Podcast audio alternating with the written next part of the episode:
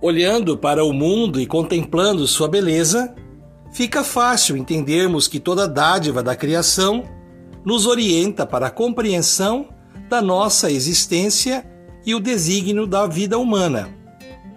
Nossa vida consiste de encontros, de relações, de planos e de experiências que às vezes nos são agradáveis e em outras nos são difíceis.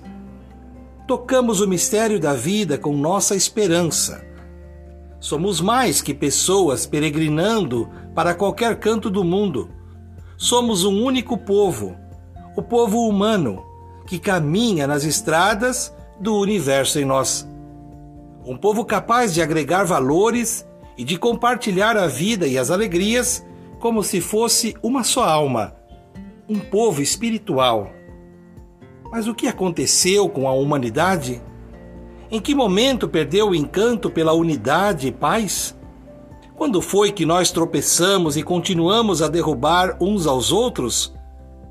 É urgente, para mantermos a beleza da criação, restaurarmos a força da harmonia dentro da grande roda sagrada da vida, cultivando a cultura de paz. Um grande abraço.